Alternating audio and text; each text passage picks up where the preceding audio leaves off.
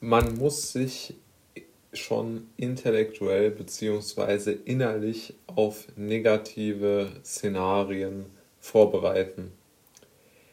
Einer der zentralen Punkte der stoischen Lehre ist es ja, sich auf negative Szenarien vorzubereiten. Ja?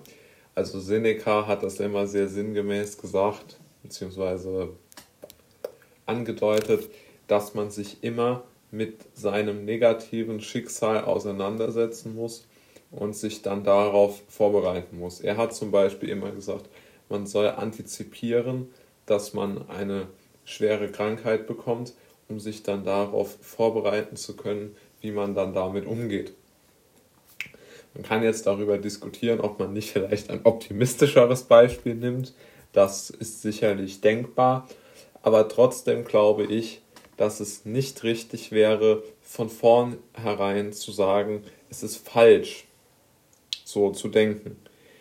Beispielsweise könnte man ja folgendes Gedankenexperiment mal durchexerzieren.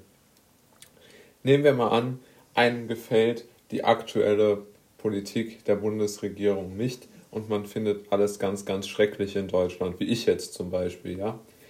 Welche Möglichkeiten hat man dann aktiv zu werden, sich nicht passiv zu fühlen und sozusagen gegen die Regierung vorzugehen im Sinne von, dass man sich von ihr unabhängig macht. Und die einzige Idee, die ähm, ich da habe, ist, dass man sagt, okay, man versucht sein Leben so zu organisieren, dass man auch eine Möglichkeit hat, aus Deutschland wegzuziehen, zu entkommen, ja, wenn es jetzt hier zu solchen Methoden kommt, wie beispielsweise in Frankreich, in Spanien, in Italien oder in Portugal, wo wirklich aus lupenreinen Demokratien autoritäre Staaten gemacht wurden im, in, im Zuge dieser Politik, ja, und wo die Leute wirklich gezwungen worden sind, zu Hause zu bleiben, was ich für eine unverfrorene Anmaßung des Staates halte, ja absolut undenkbar für mich, so etwas mitzumachen. Und sollte das wirklich in Deutschland so kommen, und ich bin da leider sehr, sehr pessimistisch und befürchte, dass es so kommen wird, im Zuge diesen, dieses schrecklichen Jahres, dann ähm, muss man sich darauf mental vorbereiten, was man dann tut. Dass man nicht davon überrollt wird, sondern dass man genau weiß, okay, das sind die Schritte, wie komme ich dann noch aus Deutschland. Und die Frage ist ja, wie macht man das jetzt? Also ich glaube zum Beispiel, ein guter Tipp wäre es, einen gesunden Teil des Ersparten auf das PayPal-Konto zu überweisen. Denn man kann fast überall mit PayPal bezahlen, in jedem Land, jedes Hotel, jede Unterkunft, alles Mögliche.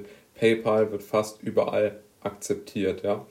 Und ich denke, das ist eine sehr, sehr gute Variante, zum Beispiel dort größere Summen äh, hinzuüberweisen, dass man vielleicht fliehen kann nach Schweden oder in die Schweiz, was ich als realistische Ziele sehe. Thailand ginge vielleicht auch, aber ist vielleicht nicht so realistisch für einen Europäer, einfach wegen der kulturellen Gegebenheiten. Und die USA ist es halt schwierig, eine Green Card zu bekommen, obwohl ja auch da die politische Lage sehr, sehr angespannt ist. Ähm, und von daher glaube ich, dass das eine gute, gute Möglichkeit wäre. Also ein, ein, gut, ein gut gefülltes PayPal-Konto, weil man damit sehr flexibel ist. Das zweite, und ähm, das, ich meine, das kann man natürlich sagen, und die, der Kritikpunkt ist auch völlig zu Recht äh, dann angebracht, dass man sagt, okay, vielleicht hat jemand nichts gespart oder er ist durch die ganze, das ganze schreckliche letzte Jahr ähm, in, in die Armut ähm, gerutscht. Das ist ja auch, also verstehe ich vollkommen äh, und ist ja auch absolut gerechtfertigt, die Kritik. Aber man kann vielleicht sich folgende Gedanken machen. Wie stelle ich mich mental darauf ein? Habe ich vielleicht Ressourcen, die ich noch ähm, benutzen kann? Wie kann mir jemand durch eine schwierige Zeit vielleicht helfen? Habe ich vielleicht ähm, Bücher oder Filme, die ich lesen oder schauen kann, wenn es mir ganz, ganz schlecht geht? Ähm, und diese ganzen Themen, da muss man schon im Vorhinein darüber nachdenken, was man tut, wenn die Regierung jetzt völlig überschnappt. Ja? Aber ich glaube, man sollte sich auch sozusagen selbst gegenüber ähm, gnädig sein und sich auch verzeihen, wenn, wenn gewisse Dinge nicht klappen, weil es ist natürlich auch eine extrem schwierige Situation, da muss man nicht drüber reden.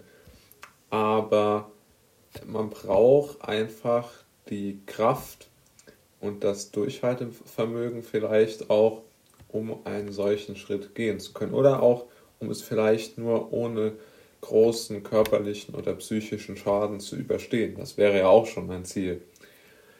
Und jetzt kommen wir auch dann direkt zum, zum letzten Punkt und dem vielleicht wichtigsten und aber auch am schwierigsten zu erreichenden Punkt, nämlich dass man eine solche schreckliche Zeit ohne Verluste jeglicher Natur übersteht.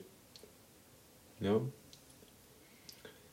Also dass man vielleicht versucht, ähm, kein Geld zu verlieren oder dass man vielleicht versucht, keine äh, großen körperlichen oder psychischen Schäden davon zu tragen.